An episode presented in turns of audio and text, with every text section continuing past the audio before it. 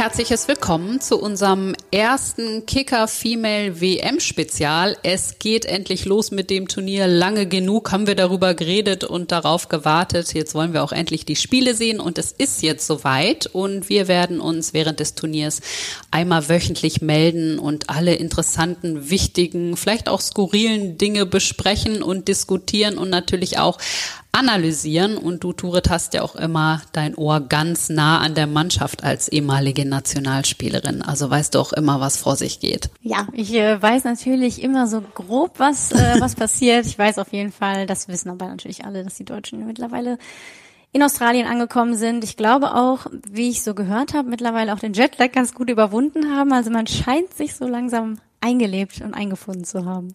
Die oft zitierte Schlaftrainerin hat offensichtlich gute Arbeit geleistet. Du hast es gesagt, die Mannschaft ist gut angekommen in Australien, hat dort schon fleißig trainiert. Am 24. geht's in das erste Spiel gegen Marokko. Und wenn wir jetzt mal vorausblicken, also nach den beiden Tests, die jetzt zuletzt nicht so liefen, wie erhofft, welches Gefühl hast du bezüglich unserer Performance bei dieser Weltmeisterschaft? Ja, ich finde es schwierig einzuschätzen. Also erstmal habe ich das Gefühl, wenn man so verfolgt, wie die Mannschaft sich gerade nach außen hin gibt und wie das Training verläuft und so weiter, habe ich schon das Gefühl, dass das immer noch eine gute Einheit ist und dass sie auch sehr positiv ins Turnier gehen, was man so mitbekommt. Ich habe zum Beispiel heute gesehen, die Mannschaft hatte einen Off-Day und war beim Whale-Watching und so. Das tut natürlich auch immer dem Gemüt äh, ganz gut und auch ja der Atmosphäre im Team aber ja klar, wie du schon sagst, die beiden Spiele zuletzt oder auch das Spiel gegen Sambia war natürlich eigentlich nochmal ein Dämpfer, aber vielleicht auch ein Dämpfer zur richtigen Zeit. Und man konnte sich jetzt nochmal sammeln und an den richtigen Stellschrauben drehen. Deswegen glaube ich schon, ähm, dass die Mannschaft gutes Turnier starten wird. Und man muss ja, glaube ich, auch ehrlicherweise sagen, dass das erste Spiel gegen Marokko äh, auch durchaus machbar sein sollte. Mhm. Gibt es denn für dich Positionen, auf denen sich die Bundestrainerin noch nicht festgelegt hat, wenn wir jetzt mal über das Personal sprechen? Ich glaube, dass wir ja noch ein paar kritische ähm, Positionen haben, wo auch einfach die Spielerinnen noch gar nicht fit sind. Wir haben ja jetzt gehört, dass gerade Lena Oberdorf und Marina Hegering doch noch an Verletzungen laborieren, wobei Lena Oberdorf jetzt wieder anscheinend ins Training eingestiegen ist. Das heißt, sie könnte vielleicht durchaus eine Option sein. Aber die Abwehrkette ist, finde ich, noch so ein bisschen die, ja, die äh, der Mannschaftsteil, der noch nicht ganz klar ist. Wenn Marina Hegering nicht fit wird, hat man natürlich da auf der Innenverteidigerposition ähm, ja was umzubauen, was natürlich auch so ein bisschen die das Gefüge der Mannschaft wieder total aus auseinanderreißen kann. Und was ich auch super interessant fand, dass im Spiel gegen Sambia ja auch Svenja Huth auf der Rechtsverteidigerposition gespielt hat. Ich weiß, dass sie es damals schon mal in Frankfurt gespielt hat vor einigen Jahren und ähm, ich glaube schon, wenn man im letzten Testspiel vor der WM eine Spielerin auf einer Position spielen lässt, dass es durchaus dann auch der Plan für die WM ist. Äh, also ich kann mir vorstellen, dass wir Svenja Huth im ersten Spiel oder auch während der WM auf der Rechtsverteidigerposition spielen sehen werden. Das finde ich eine äh, ja ganz spannende Alternative. Ich weiß noch nicht, äh, wie ich das einschätzen soll. Da bin ich auch mal gespannt auf die Defensive. Das war ja auf jeden Fall, wie du schon erwähnt hast, auch ein Thema gegen Sambia. Also da bin ich auch gespannt, wie die Bundestrainerin da aufstellt. Und interessant ist ja im Prinzip auch, wenn wir mal von hinten nach ganz vorne gehen, nämlich äh, ja die Konstellation um, um Alexandra Popp, die tatsächlich jetzt ihre vierte WM spielt und Lea Schüller. Popp hat 16 Ligatreffer, Schüller 14 beim FC Bayern. Ähm, und das sind eigentlich zwei Spielerinnen, die natürlich ein bisschen unterschiedlich sind in ihrer Veranlagung, nichtsdestotrotz auf total hohem Niveau gespielt haben, auch in dieser Bundesliga-Saison. Also auch eine sehr schwere Entscheidung für die Bundestrainerin. Sie hat sich ja aber ganz klar auch für Alex Popp entschieden und Lea Schüller sagt ja auch, ich kenne meine Rolle und nehme die komplett an und das hatte die Bundestrainerin bei uns in der Folge ja auch gesagt. Darum geht es dann im Prinzip auch bei so einer erfolgreichen WM, dass jeder seine Rolle kennt und diese auch, auch annimmt. Ein Stürmerinnenproblem haben wir in Deutschland auf jeden Fall nicht. Ist, nicht wie bei den Männern. Nee, genau. Ja, das hat aber auch beim letzten Turnier schon super funktioniert. Da hat ja auch Lea Schüller angefangen, ist dann ausgefallen, dann hat Alex Popp die Rolle übernommen und Lea Schüller hat sich dann natürlich wieder hinten anstellen müssen, hat die Rolle aber auch gut eingenommen. Ich glaube, dass, dass, dass beide ganz gut ähm, können. Ich weiß, natürlich möchte jeder spielen, ne? Das jede Spielerin möchte bei einer WM auf dem, auf dem Feld stehen, in der Startformation stehen, aber ich glaube, dass Lea Schüller das durchaus einordnen kann und sie ist ja noch ein paar Jahre jünger als Alex Popp, also ähm, sie weiß, glaube ich, auch, dass dann vielleicht ihre Zeit noch kommt. Ja, also die Statistik ist jedenfalls auf unserer Seite sozusagen fürs erste Spiel, denn Deutschland hat das erste Spiel äh, noch nie verloren gegen eine Mannschaft vom afrikanischen Kontinent, also nur gegen Sambia. Jetzt im Testspiel hat man das Ergebnis nicht so gestalten können. Und wenn wir mal auf die weiteren Gegner noch schauen, weil da gibt's ja jetzt auch eine ganz interessante Geschichte bezüglich Kolumbien, gegen die wir dann ja auch spielen. Die hatten jetzt ein Testspiel gegen Irland, was nach 20 Minuten abgebrochen wurde wegen zu harter Gangart der Kolumbianerinnen. Hast du sowas schon mal erlebt? Und irgendwie fragt man sich ja auch, äh, was soll das? Also, dass ein Freundschaftsspiel äh, auf Nationalmannschaftsebene abgebrochen wurde aufgrund zu harten Einsteigens, habe ich noch nicht mitbekommen. Äh, ich fand wirklich erstaunlich, weil man muss ja auch sagen, Irland ist ja auch eine Nation, die nicht gerade zimperlich in die Zweikämpfe gehen. Also es ist ja auch eine Mannschaft, die es kennt, körperlich zu spielen. Und wenn diese Mannschaft dann sagt, dass Kolumbien zu hart gespielt hat, dann frage ich mich wirklich, was da ähm, auf dem Platz passiert ist. Wobei man aber auch sagen muss, dass die südamerikanischen Mannschaften auch durchaus dafür bekannt sind, dass sie hart einsteigen, dass sie zum einen gute Fußballerinnen sind, technisch gut, aber auch sehr robust spielen. Ich glaube aber, dass das ganz gut ist, dass wir das jetzt auch so medial nochmal gehört haben und auch die Mädels von der deutschen Nationalmannschaft, weil ich glaube, so kann man sich besser darauf einstellen. Schlimmer wäre es, glaube ich, gewesen, man geht ins Spiel und wird von dieser harten Gangart überrascht. Ja. Ähm, das ist, glaube ich, noch schwieriger. Ich glaube, wenn man sich vorher darauf einstellen kann und einen Plan entwickelt, Svenja Huth hat ja auch beispielsweise im Interview gesagt, man darf den Ball nicht lange halten, man muss schnell spielen, damit die Kolumbianerinnen gar nicht erst in die Zweikämpfe kommen und ähm, die Deutschen so hart attackieren können, dann kann man das auch durchaus ganz gut bespielen.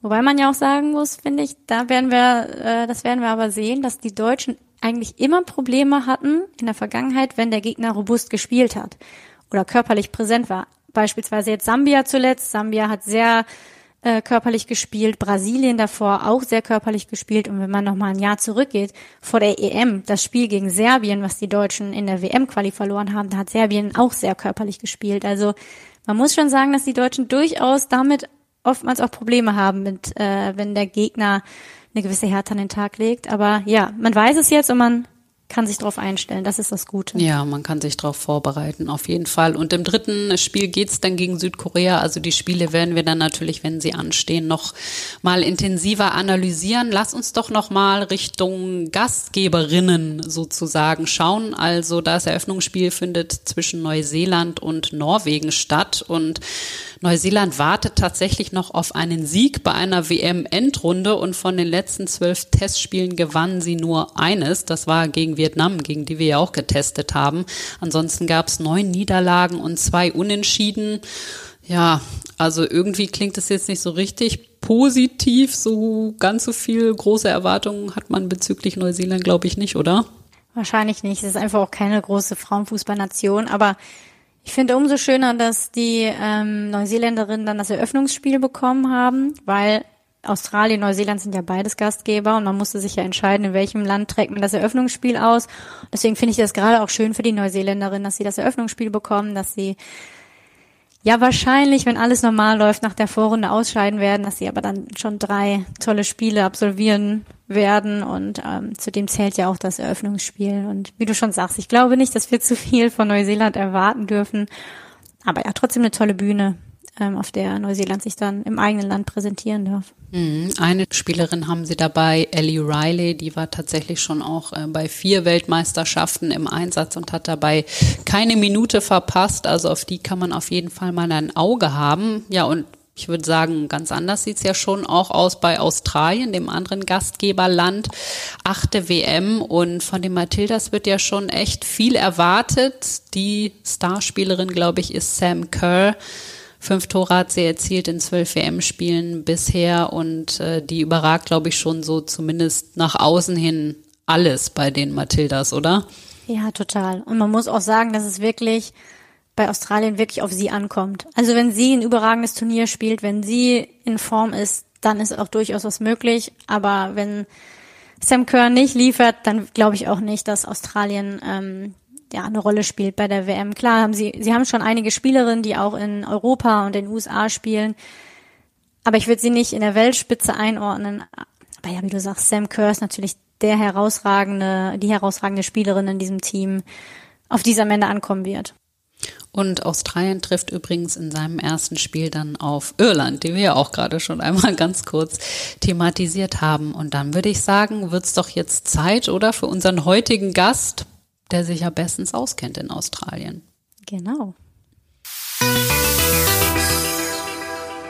Ja, und passend zum Start der Frauenfußball-Weltmeisterschaft in Australien und Neuseeland und äh, so kurz vorm Auftaktspiel haben wir uns einen Australien-Experten eingeladen, würde ich sagen. Er, er lebt selber seit, korrigier mich gleich, aber seit 2018 in Australien, hast selber äh, da Fußball gespielt und bist jetzt in einer Funktionärsrolle beim äh, bei Sydney FC und hast vorher in Deutschland als Fußballprofi unter anderem bei Schalke, Bayern, Gladbach, Hertha gespielt und in Brasilien. Also eine äh, tolle Vita und äh, ja, bei uns zu Gast heute Alex Baumjohann. Schön, dass du dir die Zeit nimmst. Vielen Dank für die Einladung. Ja, vielen Dank, dass du da bist. Wir haben uns gefragt, ob du vielleicht gerade vom Surfen kommst. Also bei uns ist es jetzt 10.50 Uhr, bei dir ist es 18.50 Uhr. Aber ich glaube, du, so wie du aussiehst, kommst du eher aus dem Büro, richtig? Genau, also ich war bis ähm, vor einer halben Stunde noch bei uns auf der Geschäftsstelle ähm, wie du schon gesagt hast, ähm, ich bin seit knapp zehn Wochen jetzt ähm, bei Sydney FC in, in einer Rolle, die heißt ähm, Head of Player Management. Macht eigentlich alles, was ein Sportdirektor macht, heißt aber nur anders. Also ich bin zuständig für ähm, Spielerverpflichtungen, ähm, Spielerverkäufe ähm, und eigentlich alles ähm, rund ums Fußballdepartement. Und ähm, wenn ich ehrlich bin, auch wenn ich äh, heute nicht im Büro gewesen wäre, wäre ich auch trotzdem nicht ähm, auf, dem Surf, auf dem Surfbrett zu sehen gewesen, weil ähm, mir ist das ein bisschen zu riskant, hier äh, ins, ins Meer zu gehen. Also ich bin kein Riesenfan vom, vom Ozean. Okay, so, wegen der Angst Haie vor Haiattacken oder? oder? ja, genau, ja, genau, genau. Also das ist nichts für mich. Ähm, außerdem ist momentan auch Winter hier. Wir haben es schon relativ kühl, aber ich bin jetzt niemand, der ähm, ja, tief rausschwimmt im Meer. Also wenn ich an den Strand gehe, dann chill ich eher ähm, äh, auf dem Sand. Auch nicht schlecht. Lohnt sich auf jeden Fall in Sydney zu ja. leben, glaube ich. Und ich habe gelesen, dass du äh, dieses Player Recruitment und ähm, Transfers, Verhandlungen ähm, und so weiter, dass du es sowohl für den Männer- als auch für den Frauenbereich bei euch im Verein verantwortlich äh, übernimmst. Ist das richtig? Also ist das sehr vernetzt bei Sydney, äh, die Frauen- und die Männerabteilung dahingehend? Ja, genau. Also wir haben drei Abteilungen. Einmal die ähm, Profimannschaft der Männer, einmal die Frauenmannschaft und dann auch die ähm, Jugendabteilung. Äh, und ich bin eigentlich für ähm, ja alle drei äh, zuständig. Wir haben auch gerade heute noch ähm, ja, nach außen ähm, gelegt, dass wir eine Spielerin ähm, nach Europa verkauft haben. Ähm, eine junge, die sehr talentiert ist zu ähm, Paris FC. Und ähm, ja, der Frauenfußball, wie ihr wisst, ist mehr und mehr im Kommen und hier in, in Australien, auch gerade wegen der Weltmeisterschaft, ist hier ähm, Ausnahmezustand. Also hier kann keiner mehr ähm, es abwarten, dass es endlich losgeht. Und ja, ich freue mich auch schon darauf, weil ich glaube, ähm, es ist super für den Sport, dass ähm, die Frauen auch mehr und mehr Aufmerksamkeit bekommen und äh, ja, es geht auf jeden Fall in die richtige Richtung. Ist ja auch sehr interessant, was du sagst, weil hier in Deutschland in der Bundesliga sowohl bei den Männern und bei den Frauen die großen Vereine, die auch zwei Mannschaften haben, das ist ja schon sehr strikt getrennt. Also die sind nicht an einem Ort zusammen, wo sie trainieren, ähm, teilen sich kein Stadion, haben auch nicht ein Personal, was sie sich teilen. Also da würde es nicht eine Person geben, die sich quasi um beide Mannschaften kümmert, sondern jeder hat seinen eigenen Sportdirektor und Manager und so weiter und so fort. Wie würdest du denn das Verhältnis zwischen Frauen- und Männerfußball in Australien beschreiben? Also zum einen hat es, glaube ich, mit der finanziellen Situation zu tun. Ähm, hier in Australien können sich die Vereine das auch nicht leisten, ähm, für jeden Bereich halt zuständige Leute zu haben. Aber für uns ähm, bei Sydney FC ist es halt schon sehr, sehr wichtig, ähm, die Frauenmannschaft. Ähm, wir sind auch letztes Jahr wieder Meister geworden, also Rekordmeister sowohl bei den Frauen als auch bei den äh, Männern. Und von daher ist es für uns schon eine sehr, sehr wichtige Abteilung, wie ich gerade schon angesprochen habe, der Frauenfußball boomt. Ähm, wir haben auch eine ähm, ja, Nationalspielerin, ähm, die bei Australien auch Stammspieler ist äh, und hoffen, vielleicht ähm, nach der WM auch noch die eine oder andere Spielerin zu verpflichten, die bei der WM dabei war. Vielleicht auch jemand aus Deutschland. Das wäre natürlich auch sehr, sehr interessant ähm, für uns, wenn die Spielerinnen einmal hier sind und sehen, ähm, ja, wie toll ähm, Sydney und auch Australien ist, glaube ich schon, dass wir die eine oder andere davon überzeugen können, ähm, auch hier bei uns zu spielen. Vor allen Dingen äh, in, bei euch im Verein haben ja auch Spielerinnen wie Sam Kerr beispielsweise schon, äh, ich glaube von 2012 bis 2014 gespielt, die ja jetzt ein Weltstar ist. Auch Caitlin Ford, die äh, bei Arsenal spielt, ja auch ein großer Name, die in Sydney gespielt hat. Also es scheint ja auch äh, ein ganz guter Ort zu sein für Spielerinnen, sich sich zu entwickeln. Wenn du es jetzt so betrachtest, oder kannst du es einschätzen, wie der australische Fußball oder wie die Liga auch so im Verhältnis zu Europa ähm, ist? Ist es gleichwertig oder ist Australien vielleicht noch ein Stück zurück? Wie würdest du es einschätzen? Genau, also ähm, Frauenfußball hier ist noch nicht äh, ähm, professionell. Also die meisten ähm, in unserer Frauenmannschaft, die arbeiten halt nebenbei noch ähm, und verdienen halt ähm, ja nicht ihr komplettes Einkommen ähm, mit dem Sport. Von daher ist natürlich schwierig äh, mit Ligen, auch gerade wie in wie in England ähm, oder Spanien mitzuhalten, wo die Vereine natürlich schon sehr, sehr ähm, hohe Gehälter äh, bezahlen können. Aber trotzdem, glaube ich, haben wir auch andere Dinge zu bieten, wie wir halt ähm, ja, die eine oder andere Spielerin ähm, davon äh, überzeugen können. Du hast gerade gesagt, ähm, Sam Kerr und auch einige andere Ausländerinnen, gerade auch Amerikanerinnen, haben halt hier bei uns ähm, schon gespielt. Und ja, ich glaube schon, dass wir ähm, die eine oder andere äh, überzeugen können und dann hoffen, hoffentlich ähm, ja nach der WM oder während der WM vielleicht ähm, ja das äh, klar machen können, dass wir jemanden hier haben, bei der WM dabei war. Unsere deutsche Mannschaft fährt natürlich auch immer mit einer großen Erwartungshaltung im Gepäck dann zu den Turnieren. Klar, nach der erfolgreichen EM letztes Jahr in England ähm, hoffen natürlich alle, dass diesmal noch ein bisschen mehr drin ist, aber die Konkurrenz ist natürlich auch größer. Wir haben auch schon in einer unserer vorherigen Folgen, vor allem auch mit der Bundestrainerin darüber gesprochen, dass äh, in Australien die Menschen sich sehr auf dieses Turnier freuen. Also, dass die K.O.-Runde ja im Prinzip schon fast ausverkauft ist. Die Trikots der Mathilde das sind ein großer Renner. Was erwartet man denn von der australischen Frauennationalmannschaft bei diesem Turnier rein sportlich? Also die Erwartungshaltung ist schon riesig. Ähm, vor ein paar Tagen hat die äh, Honey Matildas gegen Frankreich gespielt in Melbourne. Das Stadion war ausverkauft. Ähm, das Eröffnungsspiel war, glaube ich, eigentlich geplant, ähm, bei uns im Stadion, also im ähm, Allianz Stadion äh, stattzufinden, wo 40.000 oder 42.000 äh, Zuschauer reinpassen. Aber nach zwei Tagen mussten die das verlegen ins Olympiastadion, wo ähm, am Donnerstag wahrscheinlich 90.000 oder aus jeden Fall schon ausverkauft, also 90.000 ähm, Fans werden dort im Stadion sein und ähm, ja, wie ich vorhin schon angesprochen habe, äh, Australien ähm, boomt, also jeder ähm, spricht momentan davon, also wo ich äh, unterwegs bin, also jeder hat wirklich dieses äh, WM-Fieber und ich glaube, dass es den Matildas halt schon ähm, helfen kann. Ich denke, von der Qualität her gibt's schon bessere Mannschaften, aber gerade dieser Heimvorteil und die Mentalität, die ähm, die Mannschaft mitbringt, glaube ich, kann es schon nochmal auf ein anderes Level bringen.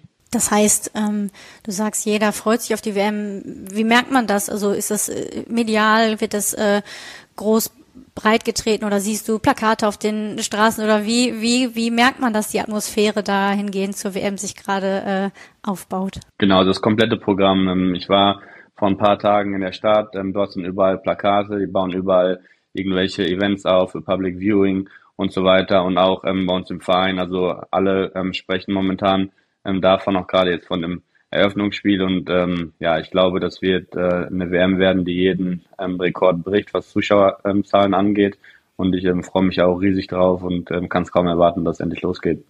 Seitig wichtige Frage, hast du dir denn auch schon Tickets gesichert?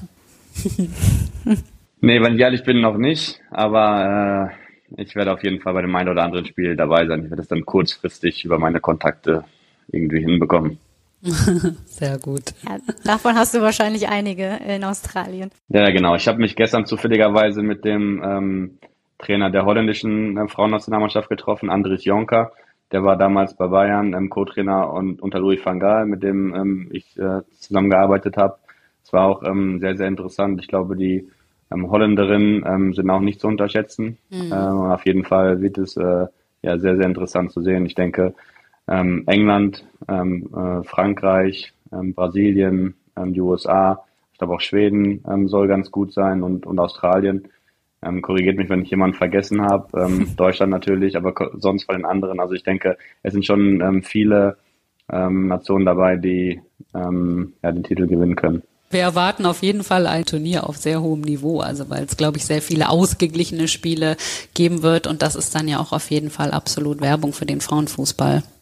Ähm, was mich nochmal interessieren würde, also wir haben ja schon erwähnt, du hast bei vielen Vereinen in der Bundesliga gespielt, du warst auch in Brasilien, dann eben jetzt in, in Australien und du hast ja auch ähm, ein Studium zum internationalen Sportmanager, glaube ich, abgeschlossen, hast das UEFA-Zertifikat Fußballmanagement. Das heißt, du hast ja schon frühzeitig auch geschaut, was passiert eigentlich nach meiner aktiven Karriere und jetzt bist du erfolgreich im Ausland. Das ist ja eigentlich ein ungewöhnlicher Werdegang für jemand, der aus der Bundesliga kommt. Würdest du sagen, du bist da angekommen, wo du, wo du hin möchtest? Also du fühlst dich wohl mit deinem Job, das macht dir Spaß? Ja, genau. Also ich habe ja meine Karriere vor zwei Jahren beendet. Ähm, für mich war es dann wichtig, erstmal ein bisschen Abstand vom Fußball äh, zu bekommen. Wie du schon gesagt hast, ich habe angefangen zu studieren, als ich noch äh, aktiv war ähm, und habe das dann natürlich ähm, fortgeführt. Aber ich wollte erstmal auch ein bisschen ähm, Zeit mit meiner Familie verbringen ähm, Dinge machen, die ich halt vorher während meiner Karriere nicht äh, machen konnte.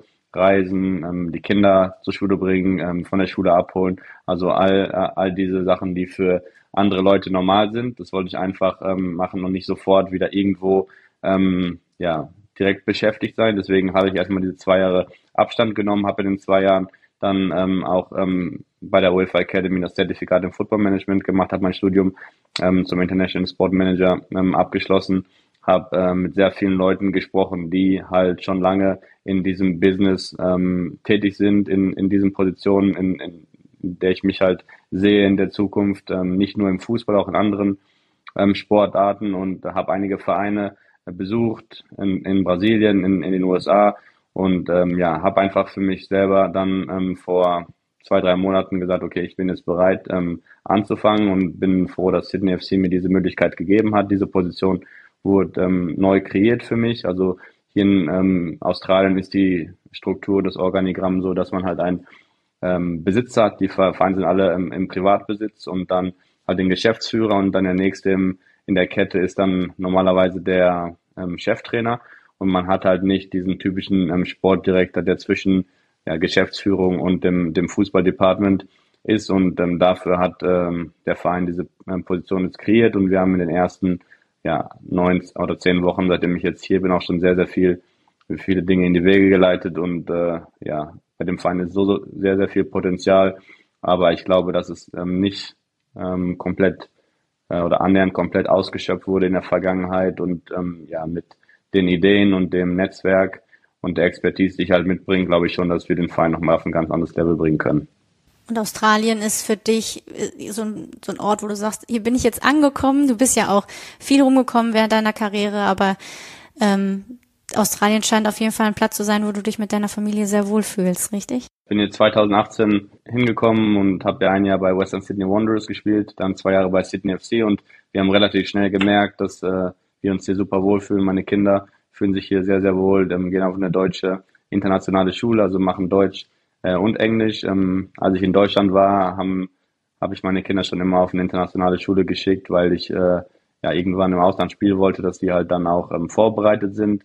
Und äh, ja, ich kann schon sagen, dass Australien für uns äh, jetzt ähm, unser unser Zuhause ist. Ich bin seit Dezember letzten Jahres ähm, Permanent Resident, also das heißt, ähm, wir können jetzt für immer hier bleiben und auch ähm, ja, ausreisen und, und, und wiederkommen. Also ist auf jeden Fall äh, ja für mich mit das, das beste Land und auch Sydney die beste Stadt zum Leben. Viel, also viel ähm, Sonne und, und nette Leute und weit weg von, von vielen Problemen. Aber im, äh, im Fußball bin ich natürlich sehr, sehr ambitioniert und ähm, für mich ist das natürlich ein super Start hier in, in, in, in Australien bei Sydney FC, aber ich sehe mich schon in der Zukunft dann wieder auf der großen Fußballbühne und ähm, mein Ziel ist dann schon so schnell wie möglich als Sportdirektor in einer der ähm, Top 5 Ligen ähm, weltweit zu arbeiten. Also mein Neid ist dir sicher. Ich war letztes Jahr das erste Mal in Australien und ich fand es auch echt mega. Und ich finde auch, man hat da so ein bisschen das Gefühl, dadurch, dass es einfach so weit weg ist, dass man von so vielen Weltproblemen auch irgendwie relativ weit entfernt ist. Klar gibt es da natürlich auch eigene Themen, die ihr da habt. Ähm, aber trotzdem, also ich finde, Australien ist auf jeden Fall eine Reise wert, kann man nur jedem empfehlen. Und wenn du sagst, Top 5 liegen, vielleicht kommst du irgendwann ja mal in anderer Position in die Bundesliga zurück, um wo wir dich hier sozusagen in der Leitung haben. Also zwei deiner ja, Herzensvereine sozusagen, Schalke und Hertha zum Beispiel, jetzt nächste Saison beide nur noch in der zweiten Liga. Wie sehr verfolgst du noch die Bundesliga? Also wie geht das auch mit dem Zeitunterschied? Wie nah bist du da noch dran? Wenn ich ehrlich bin, stehe ich nachts nicht auf, um mir Bundesliga anzuschauen, weil das halt schon ähm, schwierig ist mit dem Zeitunterschied. Aber das erste, was ich natürlich morgens mache, wenn ich wach werde, ist die Ergebnisse zu checken.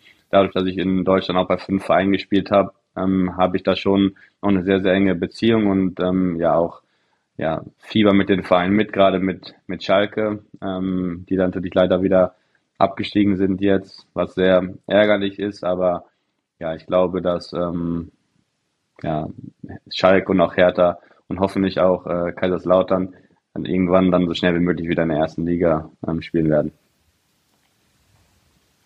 Das wird auf jeden Fall auch sehr spannend. Zweite Liga und Bundesliga die Saison. Aber gut, das ist ein anderes Thema. Ich würde sagen, dann bedanken wir uns ganz herzlich bei dir für deine Zeit und entlassen dich dann jetzt in den wohlverdienten Feierabend, während wir hier in unseren Tag starten, ganz gemütlich. Und äh, ja, wir wünschen dir viel Spaß. Ich hoffe wirklich, du gehst ein paar Mal ins Stadion, ich bin mir sicher. Und das wird bestimmt ein ganz großes Erlebnis. Und ich hoffe natürlich auch, dass du unseren Mädels da vor Ort ein bisschen die Daumen hältst. Auf jeden Fall. Ähm, vielen Dank nochmal für die Einladung. Hat riesen Spaß gemacht. Und ähm, ja, ich bin immer wieder gerne dabei, wenn ihr nochmal mit mir sprechen wollt. genau, ja, wenn Dank. wir dann Weltmeisterinnen geworden sind, melden wir uns nochmal bei dir. genau, genau. Super. Vielen Dank. Danke dir. Danke. Ciao. Habt einen schönen Tag.